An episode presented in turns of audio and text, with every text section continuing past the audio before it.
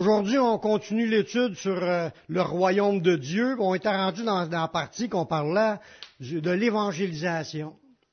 Puis je sais que l'évangélisation, c'est un sujet qui fait peur à beaucoup de monde. Puis là, le monde se dit, ouais, mais qu'est-ce que je vais y dire? C'est quoi que je vais dire? Jésus, premièrement, il dit, quand j'aurai à rendre témoignage, inquiétez-vous pas de ce que vous aurez à dire. Ça va vous être donné à l'heure même. Ce ne sera pas vous qui va parler, c'est le Saint-Esprit qui est en vous qui va parler. Amen. Amen.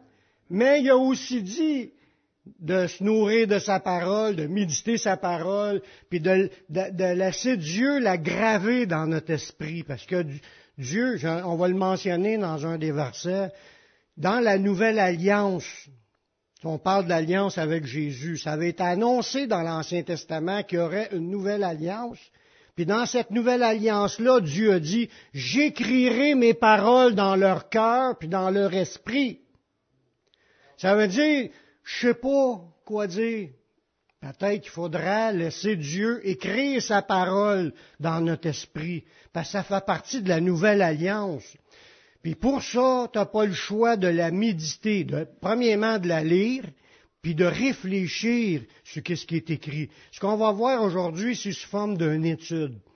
Une étude, c'est qu'on parle d'une idée, puis on a le verset où on a nos réponses. Puis on parle d'avoir de la facilité à évangéliser. Là, on ne sait pas quoi dire. Puis là, le monde, tu lui parles de la Bible. Ouais, mais la Bible, c'est écrit par des hommes.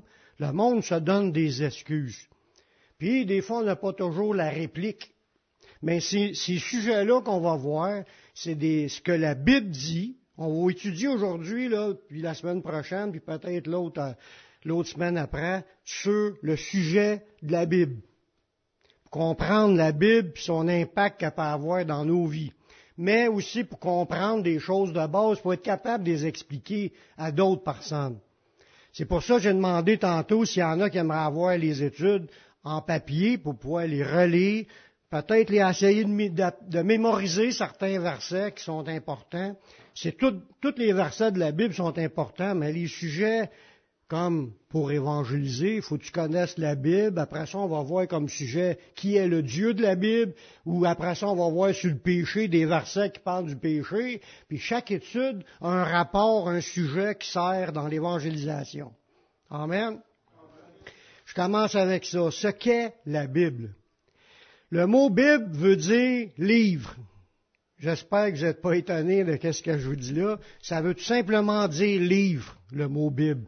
C'est un, tu, regardes aujourd'hui, quand il y a beaucoup de livres dans un, espace, on appelle ça une bibliothèque. C'est un lieu pour rassembler un paquet de livres. Mais la Bible, c'est un livre, mais c'est pas n'importe quel livre. C'est ça qui est la différence.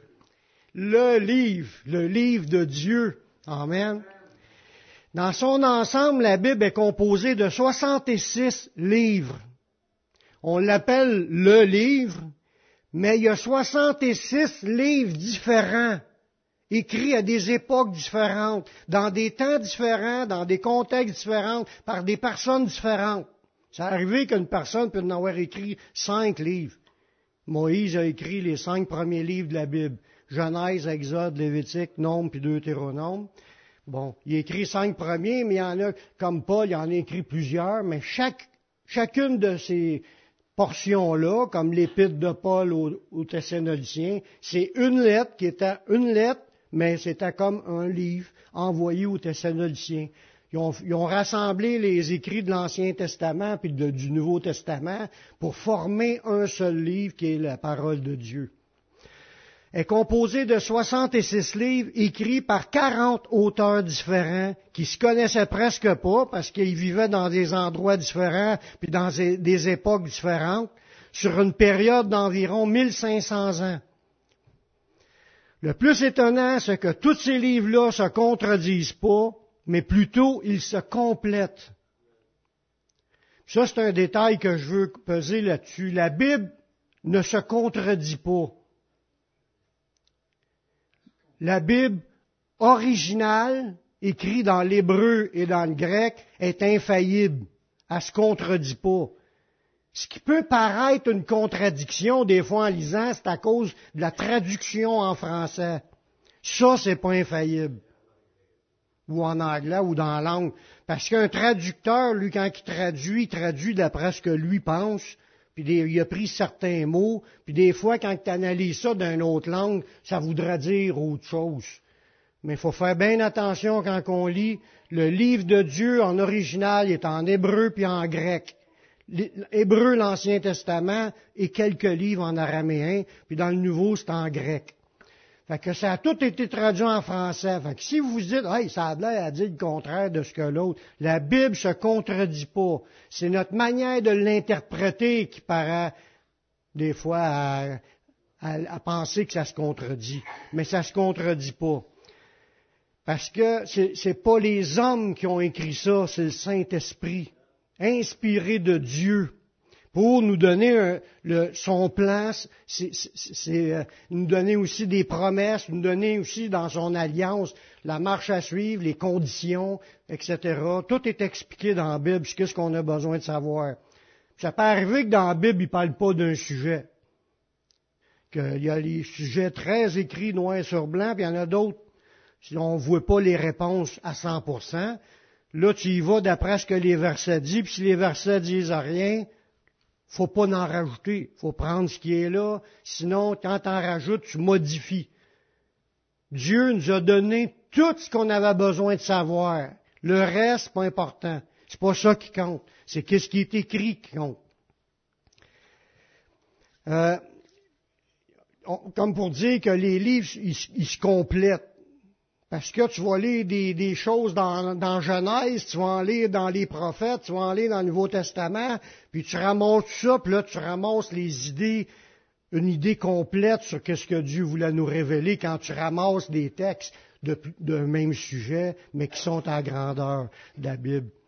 C'est pour ça que ces livres-là se complètent. Dieu a fait comme un genre de puzzle dans ses révélations, il a révélé des affaires au début, à travers les prophètes, à travers Jésus, à travers les apôtres, puis là, là-dedans, là, c'est un, Dieu veut se révéler pour qu'on ait une vue d'ensemble sur ces sujets-là. Mais, comme je vous dis, ça se contredit pas, ça se complète.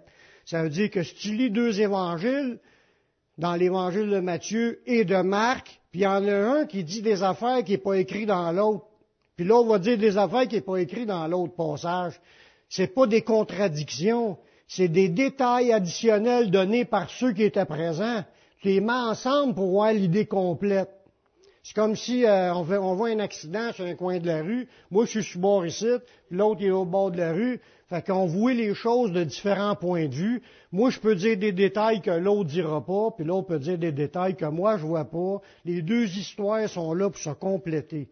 Fait que la Bible, elle se contredit pas. Les écrits sont là pour être ajoutés ensemble pour voir une vue d'ensemble sur les sujets.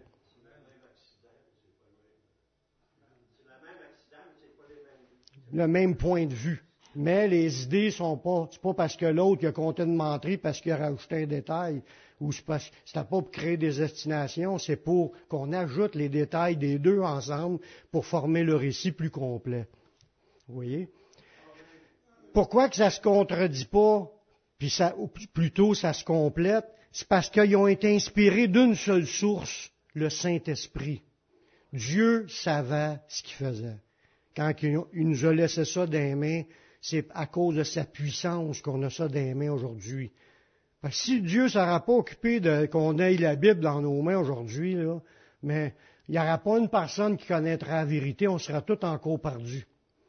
Dieu savait l'importance de ces paroles, puis vous allez voir que la Bible, dans les versets qu'on va lire, elle ne pouvait pas se dissoudre et s'anéantir et disparaître, parce que Dieu l'a établi pour qu'elle demeure éternellement. Fait que par sa puissance, il permet encore qu'on l'a encore dans nos mains aujourd'hui.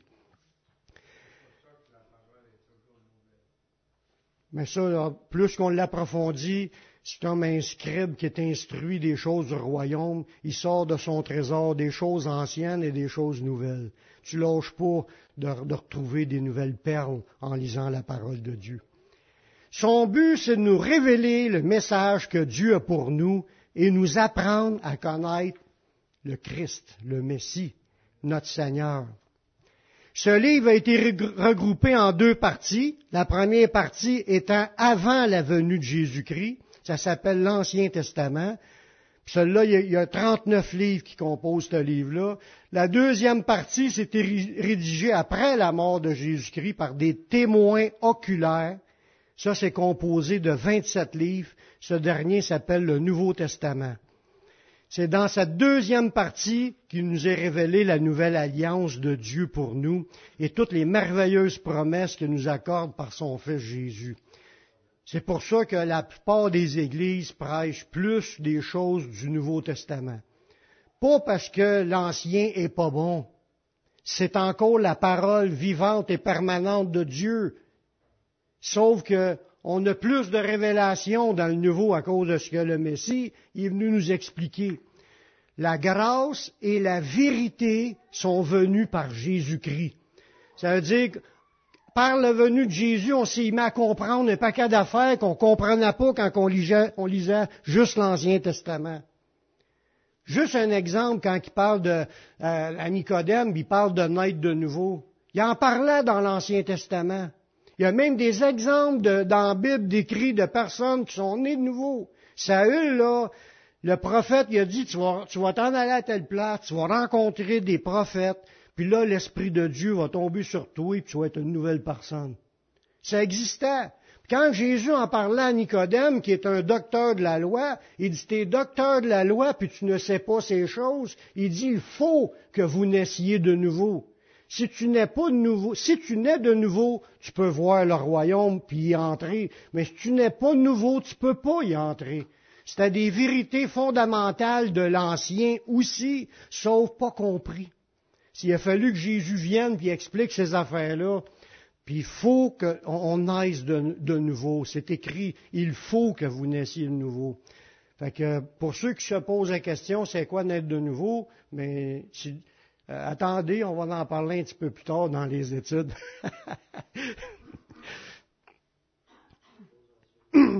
on va étudier attentivement ce que la parole de Dieu nous révèle sur elle-même.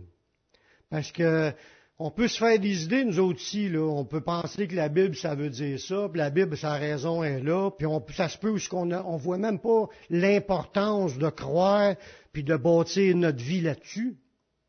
Il y en a qui mettent en pratique ce qui est écrit là, ils vont t'appeler, t'es un légaliste. T'es pas un légaliste, t'es un obéissant. C'est différent. Être légaliste, c'est de penser que t'es sauvé par tes œuvres. Nous, on n'est pas sauvés par nos œuvres, on est sauvés par la foi. Mais notre foi doit être démontrée par des œuvres. Puis pour montrer que tu aimes le Seigneur, m'en pratique ce qu'il t'a dit. C'est ça qui est le point. On m'en pratique la Bible pas pour gagner notre ciel. On m'en pratique la Bible pour montrer au Seigneur qu'on l'aime, puis on veut être obéissant. Comme Jésus a voulu être obéissant à son Père en mettant en pratique tout ce qu'il avait appris de la loi il l'a mis en pratique. Il n'est pas venu pour l'abolir, il est venu pour l'accomplir. L'accomplir, c'est la mettre en pratique. Il l'a mis en pratique, puis il s'attend à ce que nous aussi, on bâtisse sur le roc. Amen, qui est la parole de Dieu. Là, on va, voir, on va comprendre en, sortant les versets de la Bible, différents aspects qui vont nous faire voir la Bible comme avec de nouveaux yeux. On va voir l'importance de ce livre-là on va regarder tout ce que Jésus, les apôtres et les prophètes nous ont laissé comme enseignement sur la nécessité d'étudier, de méditer, de garder, puis de bâtir notre foi sur la parole de Dieu, parce qu'elle est la vérité et salut pour ceux qui y croient. Pas gros d'amen. Juste le fait de parler de ça, ça m'excite. J'aime ça, parler de, Oui. La parole, la parole est-elle la parole de Dieu? Ça, c'est la question, parce qu'il y en a, comme je disais tantôt, tu veux évangéliser quelqu'un. La Bible, c'est un livre, c'est écrit par des hommes. Oui, mais il y a des réponses à ça, puis il y a des raisons de croire que c'est la parole de Dieu. C'est ça. Parce que on va voir plus, tôt, plus tard qu'il y a eu plein de prophéties qui ont été accomplies, ce qui prouve que c'était pas une parole en l'air. C'était pas un gars qui a décidé en se le matin, il a fait un rêve de pizza, puis là il invente un paquet de nouvelles idées. Non, ça vient pas des humains, ça vient du Saint-Esprit, Dieu lui-même. La première chose qu'on va examiner au sujet de la Bible est de quelle inspiration vient-elle? De Dieu ou des hommes? Il est important de le savoir afin de réaliser si la Bible est digne d'intérêt ou non, si elle est donnée par Dieu ou par des pensées humaines. Jésus l'a posé la question aux Juifs de ce temps-là. Le euh, le baptême de Jean venait-tu du ciel ou des hommes? Puis le monde n'ose pas répondre, parce que eux autres, n'ont pas voulu répondre à cause qu'ils avaient peur d'être lapidés en disant ça vient des hommes. Ils auraient été lapidés par tous ceux qui croient. Aujourd'hui, c'est la même affaire. Le monde essaye de penser que ça vient des hommes pour pas avoir à, changer leur vie face à ce qui est écrit. Parce que si tu admets que ça vient de Dieu, tu n'as pas le choix. faut que tu obéisses. faut que tu écoutes. Il faut que tu gardes. Il faut que tu mettes en pratique. On va voir le premier verset qu'on va regarder ensemble. Dieu a parlé par les prophètes et par son Fils. On voit ça dans Hébreu chapitre 1, versets 1 et 2. Ça nous dit, après avoir autrefois, à plusieurs reprises et de plusieurs manières, parlé à nos pères par les prophètes, Dieu, dans ces derniers temps, nous a parlé par le Fils qu'il a établi héritier de toutes choses et par lequel il a aussi créé le monde. Dans ce passage-là, c'est en train de nous dire que Dieu, ça fait longtemps qu'il nous parle. Dieu parle depuis le début de la création. C'est sûr qu'il parlait avant, il parlait aux anges. Il y avait une histoire dans le monde invisible avec les anges. Mais quand le premier humain, Adam, était là, Ève n'était pas encore là, déjà Dieu parlait à Adam. Dieu n'a jamais arrêté de parler. C'est nous qui avons arrêté de l'écouter. Parce qu'il a parlé à Adam, Ève est arrivée, il a parlé à Ève, ils ont même désobéi, puis ils ont été déchus, ils ont été jetés dehors du paradis terrestre. Puis Dieu a continué à parler autrefois par les prophètes, par les écrits de Moïse, les écrits des prophètes. Même il y avait, comme on parlait tantôt, il y avait des prophètes qui existaient en dehors du peuple d'Israël. Melchisedec, c'était pas un juif. C'était un homme de Dieu qui connaissait Dieu, qui recevait des messages de Dieu. Même chose que Balaam. C'était pas un, juif. C'était quelqu'un qui vivait des choses, des tribus païennes, puis euh, Dieu s'était révélé à lui. Je ne veux pas analyser tout ce qu'ils ont dit, tout ce qu'ils ont fait. Le point est pour dire que Dieu a toujours parlé aux humains depuis le début. C'est ce que ça dit après avoir à plusieurs reprises et de plusieurs manières parlé à nos pères par les prophètes, Dieu, dans ces derniers temps, nous a parlé par le Fils. On voit que dans les derniers temps, qui était le temps de la loi, ou le temps avant la venue du Messie, Jésus est arrivé comme appelé dans les derniers temps, il a parlé par le Fils. Dieu a parlé par Jésus. Fait que ce qu'on va lire des paroles de Jésus, quand Jésus dit quoi, c'est Dieu qui est en train de parler. Puis il parle pas à travers n'importe qui quand il parle à travers de son Fils. C'est le Fils qui est héritier de toutes choses. Vous savez, je l'ai déjà expliqué, Jésus, c'est le Fils unique de Dieu. Nous, on est des fils par adoption. On n'est pas des fils de Dieu automatiquement. On est adopté quand on est en Jésus. Ça dit à tous ceux qui l'ont reçu, en parlant de recevoir Jésus, ça c'est dans Jean 1, 12, à tous ceux qui l'ont reçu, à ceux qui croient en son nom, ça donne le pouvoir de devenir enfant de Dieu. Tu deviens enfant de Dieu quand tu crois puis que tu reçois. Avant ça, tu n'es pas un enfant de Dieu, peu importe que tu es l'enfant d'un chrétien même. Tu n'es pas un enfant de Dieu. Ce n'est pas par la chair, ni par le sang, ni par la volonté de l'homme, mais c'est par la volonté de Dieu qui a fixé les règles comment devenir son fils. Jésus, lui, c'est son fils, c'est le seul héritier. Sauf que là, dans le Nouveau Testament, il a décidé de partager son héritage avec nous. Amen. Il nous a adoptés, puis après, il a, prévu de nous partager ce qu'il a. Il va même nous partager son trône, qui dit. Il va, celui qui vaincra s'assira avec moi sur mon trône, comme moi j'ai vaincu, puis je me suis assis sur le trône de mon Père. Ça va être spécial.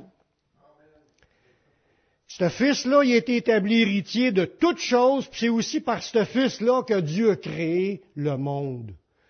Fait que tout ce qu'on voit, c'était créé par le Fils. On parle de qui? On parle de Yeshua, Jésus-Christ le Seigneur des Seigneurs, le Roi des Rois. C'est lui qui a qui tout appartient aujourd'hui. On voit que Dieu, à plusieurs reprises, de plusieurs manières, a parlé à nos pères, par les prophètes dans l'Ancien, puis en dernier, il nous a parlé par le Fils, puis il nous parle de, ça nous parle de Jésus. Que disait Jésus de l'inspiration de ses enseignements quand Jésus parlait? Dans Jean 12, 49, Jésus dit, je n'ai point parlé de moi-même. C'est pas lui qui inventait toutes ces histoires-là. Mais le Père qui m'a envoyé m'a prescrit lui-même ce que je dois dire et annoncer. Fait que quand Jésus ouvrait la bouche pour dire de quoi, il était en train de répéter ce qu'il venait d'entendre en haut. C'est pour ça qu'on dit que c'est la parole de Dieu a sorti de la bouche de Jésus, mais c'était inspiré par le Saint-Esprit ou par Dieu le Père. Voyez-vous? C'est pour ça qu'on peut dire que le Fils, dans les derniers temps, Dieu a parlé par le Fils. Oui, il disait toutes les idées que Jésus devait dire, puis il les répétait. Ça doit être la même affaire pour chacun de nous. On est appelé à répéter les paroles que Jésus a dites les paroles que Jésus a dites, c'est Dieu qui les a révélées pour les dire, puis nous, on est envoyés pour répéter les mêmes paroles. Pour ça qu'il est important de connaître la, parole de Dieu, connaître la Bible, parce que c'est la parole de Dieu qui peut convaincre, puis changer des vies, puis guérir, puis délivrer, transformer. C'est la parole vivante et permanente de Dieu. C'est une puissance de Dieu pour le salut de quiconque croit. La Bible, c'est quand elle pénètre, elle pénètre l'âme et l'esprit, puis elle juge les sentiments, les pensées. quelqu'un qui laisse rentrer la parole dans son esprit se pose quelque chose. Puis le Saint-Esprit sert de ce qui a été dit, puis il, il travaille pour amener la personne à repentance, parce qu'il veut sauver le monde. Amen.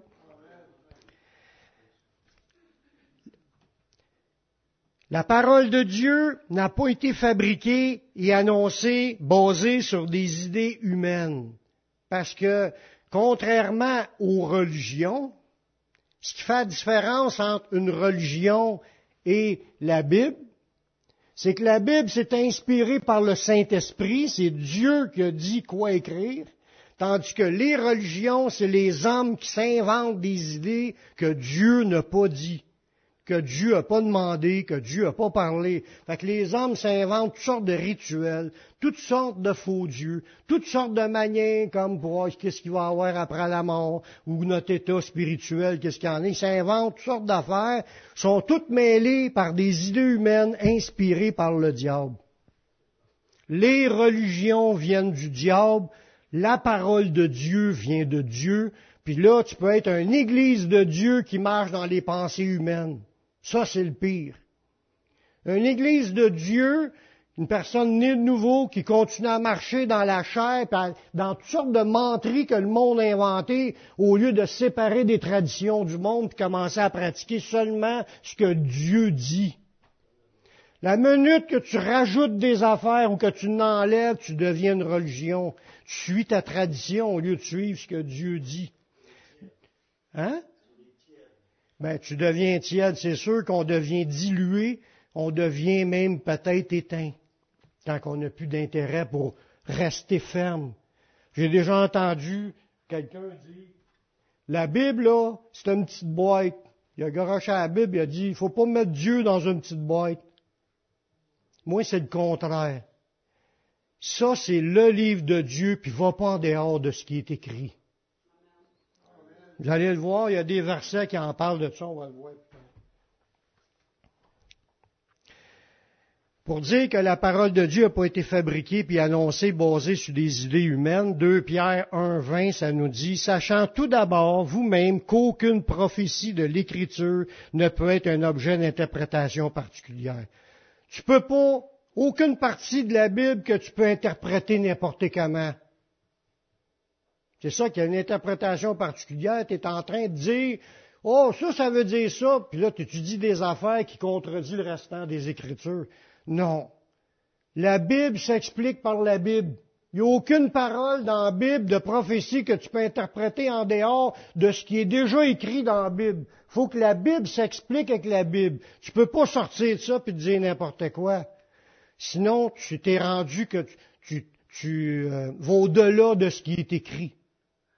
On va le voir, il y a des versets qui disent de ne pas aller au-delà de ce qui est écrit.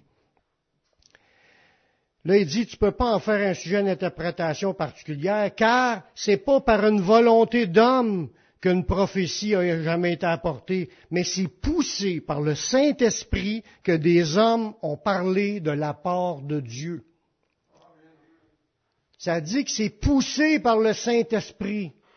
Il y en a que ceux qui ont déjà vécu la prophétie savent de quoi que je parle.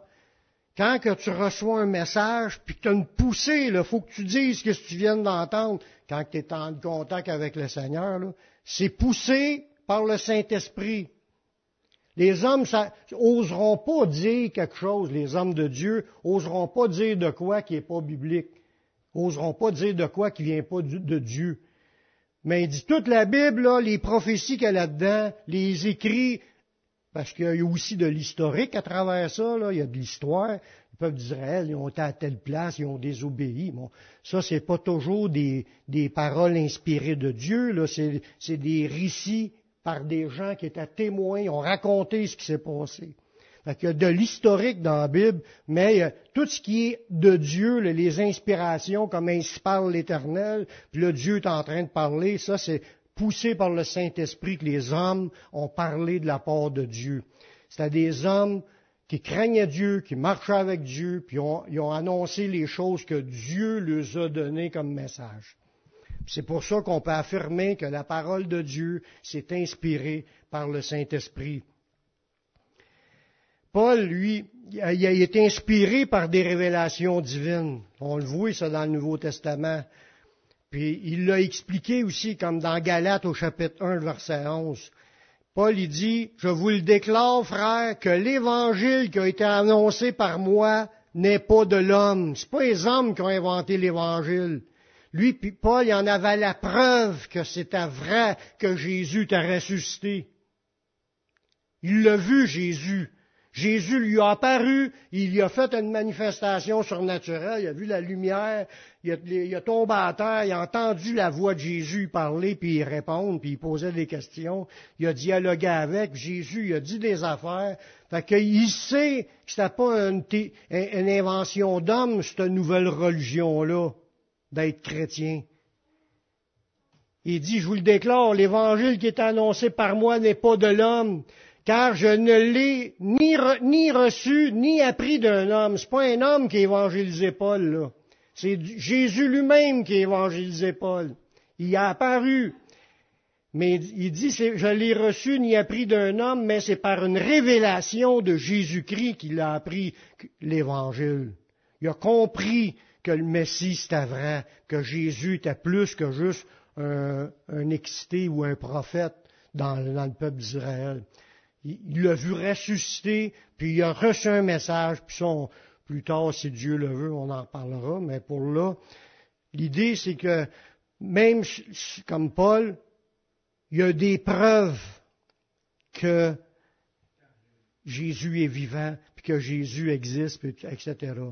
Le Nouveau Testament, là, dans tu, tu lis le Nouveau Testament, comme vous disiez tantôt, c'est inspiré de Dieu pour les paroles quand Dieu parlait, mais il y a aussi des récits que le monde a vu de leurs yeux, qui ont écrit quand ils racontent Jésus à là, il se promenait, puis il arrive au un arbre, puis il y avait quelqu'un dans l'arbre. Bon, il raconte l'histoire, c'est un récit, c'est des faits historiques vécus par quelqu'un qui a vu ça, puis qui a écrit ça.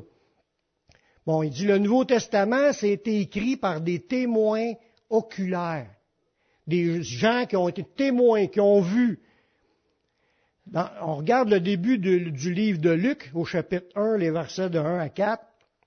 Ça nous dit, il y a plusieurs qui ont entrepris de composer un récit des événements qui se sont accomplis parmi nous.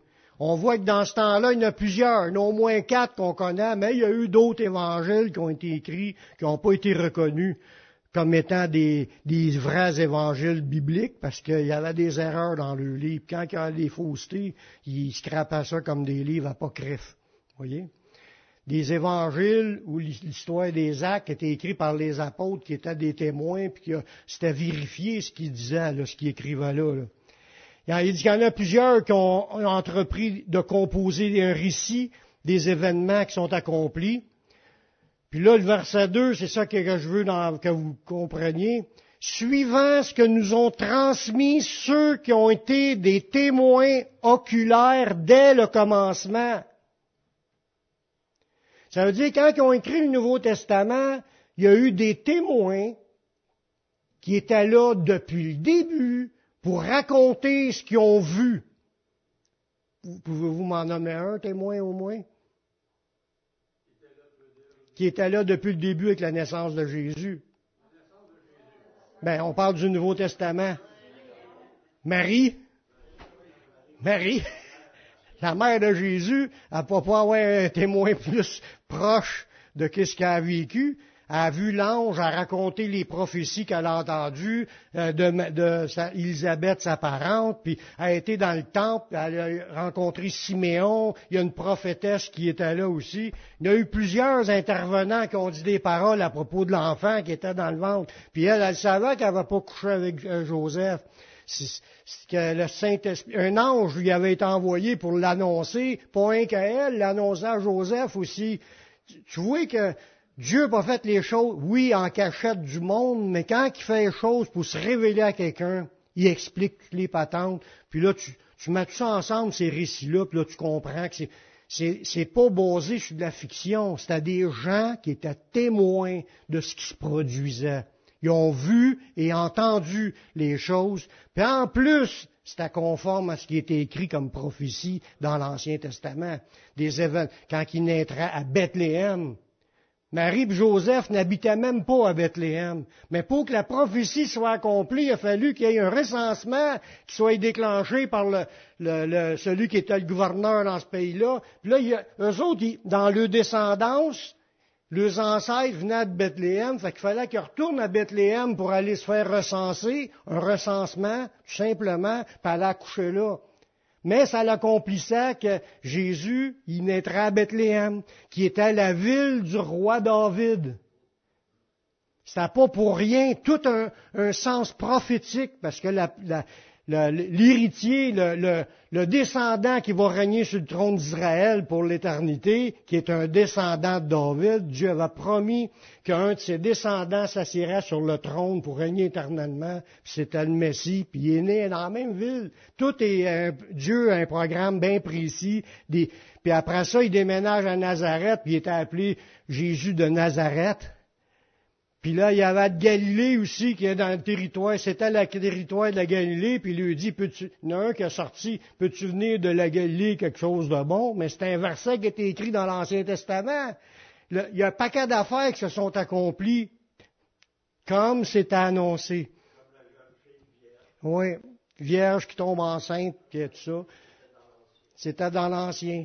Fait que Dieu, il a, accompli les prophéties de l'Ancien Testament, puis les gens, ils étaient témoins de voir les choses se mettre en place au fur et à mesure. ça ne veut pas dire que Marie comprenait ce qui se passait, mais elle s'en rappelait ce qu'elle a vécu. Mais un moment donné, plus tard, elle disait que, Jésus il était rendu fou. Elle dit hors de sens, là, puis là, elle, ne croyait pas encore, elle comprenait pas. C'est juste après sa mort à Jésus qu'elle était unie avec les disciples, puis que là, elle était devenue disciple. Pendant la vie de Jésus, là, elle était mêlée. Mais elle se rappelait des choses pour pouvoir permettre des, écrire par la suite, voyez-vous? Sinon, on n'aura pas ces écrits-là. Là, ça dit, au verset 2, les gens ont cherché à écrire des événements qui nous ont été transmis par ceux qui sont des témoins oculaires dès le commencement. Enfin, qu'il devait en avoir plusieurs qui étaient témoins, peut-être qui ont rencontré Berger, qui ont entendu, qui ont vu les anges. Euh, il y a plusieurs témoins qu'il y a eu euh, autour de Jésus, puis ceux qui étaient dans le temple. Puis ça dit même qu'il y en a parmi ces témoins-là qui sont devenus des ministres de la parole. Fait que là, on parle sûrement des, apôtres qui étaient encore vivants au temps qu'ils ont écrit ces livres-là, puis ils étaient témoins de ce que Jésus a enseigné, puis ce que Jésus a fait, puis sont devenus des ministres de la parole, puis ils ont écrit le Nouveau Testament, l'histoire de Jésus, à partir des écrits des apôtres, des dires des apôtres. Puis là, il dit au verset 3, il m'a aussi semblé bon, après avoir fait des recherches exactes. Luc, il dit ça, là il a fait des recherches. Luc, là, c'est un médecin. C'était un homme instruit dans cette époque-là. C'était pas n'importe qui. Il suivait Paul dans son voyage missionnaire. Il écrit l'évangile de Luc, puis il écrit les actes des apôtres. Puis là, il est en train d'écrire au début de l'évangile de Luc à un monsieur qui s'appelle Théophile. Euh, oui, Théophile. Puis là, il est en train d'y mettre par écrit. Il dit, je t'ai envoyé mon livre, j'ai tout mis par écrit, les récits, après avoir fait des recherches exactes auprès des gens. Il écrivait pas ça juste pour, on va booster le foi, on va lui mettre une coupe de faux miracles là-dedans. Non. ce qui est là, c'est arrivé pareil comme un journaliste qui est sérieux. Il n'est pas là pour dire, d'inventer des histoires. Il faisait juste prendre ce que l'autre disait puis il l'écrivait. Sont devenus des, ministres. Puis là, il, dit, il a semblé bon de mettre ça d'une manière suivie, parce que chronologique, les événements, là, ils suivent dans l'évangile de Luc. Euh, sur les choses depuis leur début, leur origine, puis de les exposer par écrit d'une manière suivie. Excellent Théophile. Il est en train d'écrire l'introduction de sa lettre à qui ce qu'il l'envoyait afin que tu reconnaisses la certitude des enseignements que tu as reçus. Fait que je t'envoie cette lettre-là, j'ai fait des recherches exactes, de manière suivie, avec les témoins oculaires, je t'ai écrit ça, là, c'est textuel, qu'est-ce qui s'est produit, afin que tu reconnaisses que l'enseignement que tu as reçu, c'est biblique. C'est de Dieu. Ce Théophile-là, c'est un homme important. L'autre, euh, il a fait cette lettre-là pour y envoyer à lui. Puis lui était déjà convaincu dans la foi, mais ces écrits-là étaient pour booster sa foi sur les enseignements du Messie. Ça devait être quelqu'un qui s'est converti par la suite. Puis les écrits ont été écrits peut-être 20-25 ans plus tard après Jésus.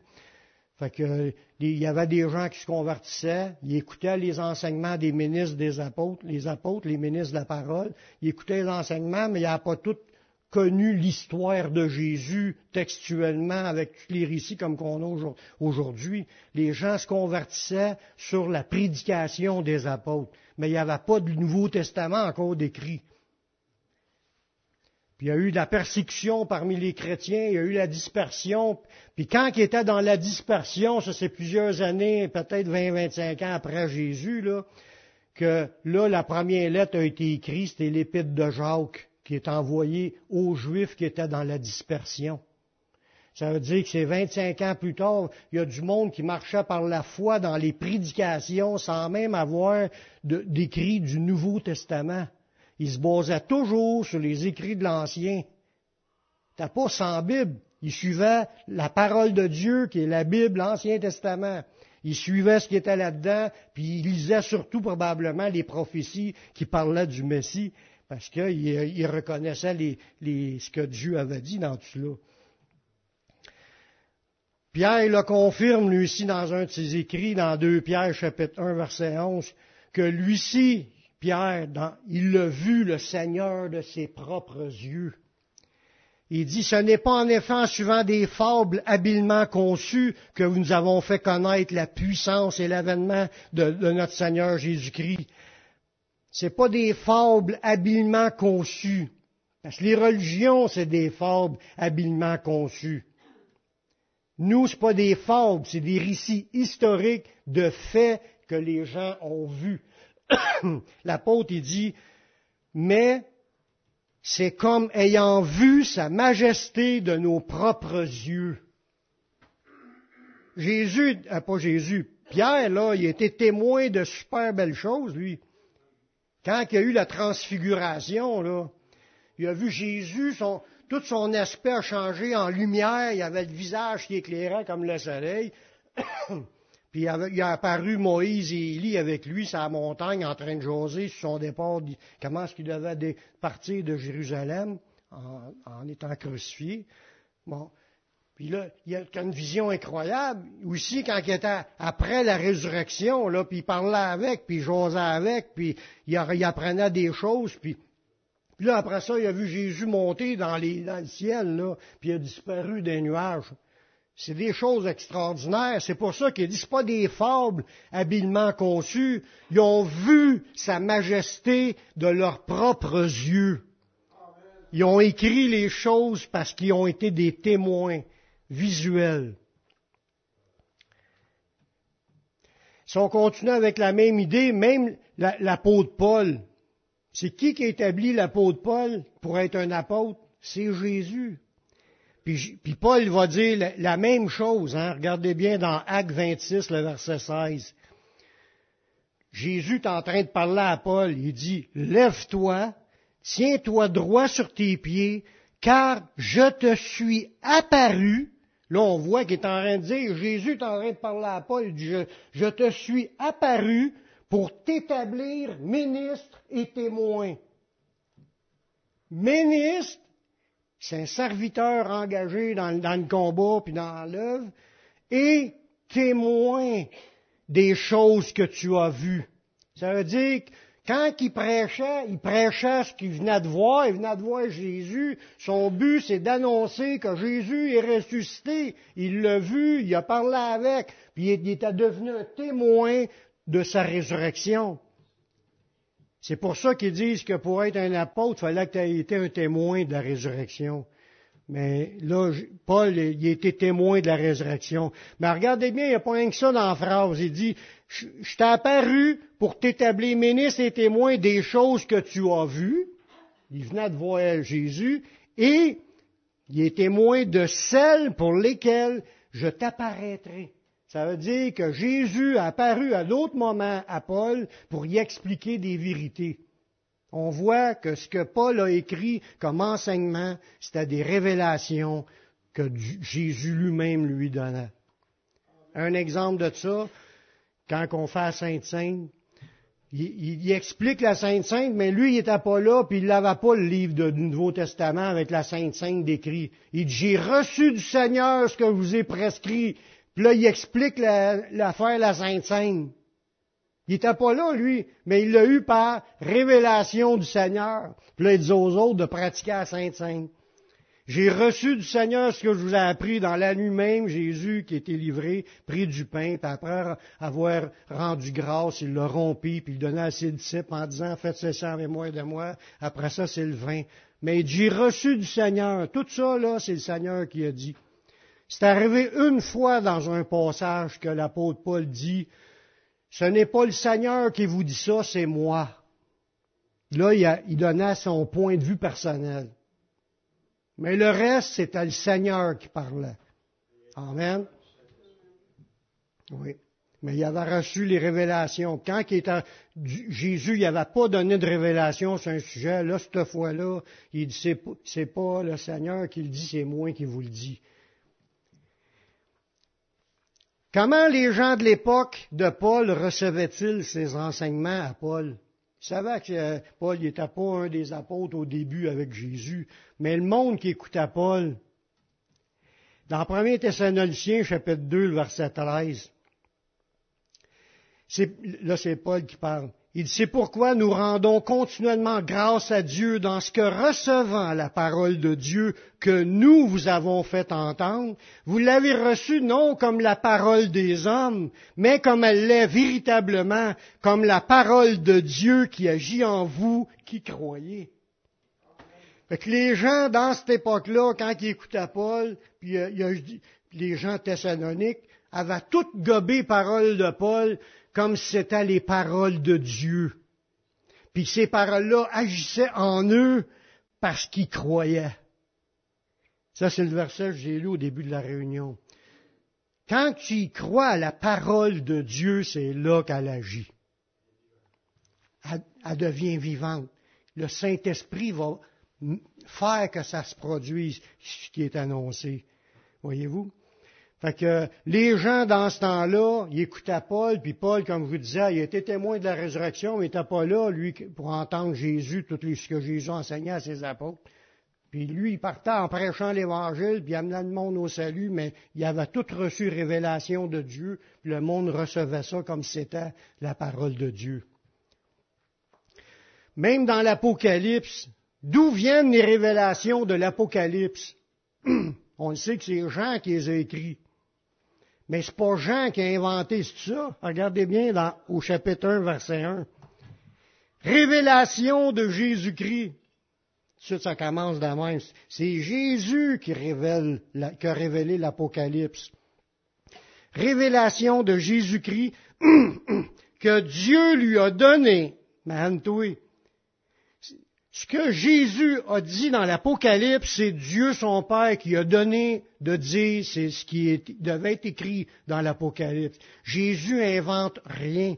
Il marche toujours avec son Père pour dire les choses que son Père a décidé de dire. C'est une révélation de Jésus-Christ que Dieu lui a donnée pour montrer à ses serviteurs les choses qui doivent arriver bientôt. Là, c'est Jésus qui a donné les paroles du Père pour montrer à ses serviteurs, c'est-à-dire Jean et à tous ceux qui vont lire l'Apocalypse, puis il les a fait connaître, ces paroles-là, par l'envoi de son ange à son serviteur Jean. Ça veut dire que c'est un ange qui a parlé à Jean pour donner les paroles que Jésus lui a dites qui venaient de Dieu son Père. Du bureau chef. D'où viennent toutes les révélations de l'Apocalypse? Ça vient de la révélation de Dieu le Père, de ce que Dieu le Père a voulu dire au travers de Jésus. Jésus a envoyé un ange pour révéler cela à Jean. C'est formidable quand tu, tu lis ça. Je finis avec une phrase. Une même expression se retrouve plus de 275 fois dans la Bible la, la, petite expression ainsi parle l'Éternel. Il est écrit 275 fois. Ça, c'est ainsi parle l'Éternel, mais tout, ça compte pas toutes les, la, la, même idée qui a été dit en d'autres mots. C'est que Dieu a voulu montrer que qu'est-ce qui est écrit là, ça vient de l'Éternel. Ainsi parle l'Éternel, puis par tous ces versets, Dieu veut qu'on ait une pleine assurance que toute la Bible est vraie et vient de lui. Amen. On finit avec ça pour aujourd'hui, mais c'est loin d'être terminé pour le restant. Il en reste encore pour une coupe de réunion. Avoir des versets qui nous parlent sur les différentes affaires. Mais ces choses-là, déjà de base, tu parles à quelqu'un, puis tu sais pas quoi dire, jusqu'à vient la Bible. Ouais, mais la Bible, c'est pas poussé par un homme, par des idées humaines ou des fables habilement conçues. C'est poussé par le Saint-Esprit ou c'est donné en révélation par, Dieu à travers Jésus, parce que Dieu a parlé par les, prophètes, puis il a parlé par le, Fils, il a parlé par les apôtres. Là, on peut développer des réponses à dire aux gens face à ce qu'on vient d'apprendre. Si...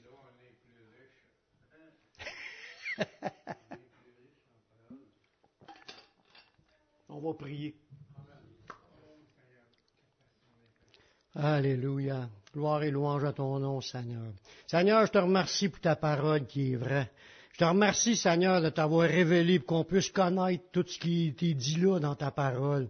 C'est des choses qui sont là, puis c'est pour bâtir notre foi, pour nous affermer, qu'on devienne de plus en plus ferme, marcher qu'assurance, croire en ce qui est écrit, puis de vouloir voir la parole en action dans nos vies, parce que quand on y croit, elle va devenir agissante. Seigneur, que cette parole, que ces paroles puissent être gravées dans notre esprit, puis qu'on puisse vraiment garder ces choses quand c'est le temps d'en parler, qu'on puisse en parler qu'assurance. Merci Seigneur pour tout ce que tu fais. Bénis ton peuple, bénis tes enfants.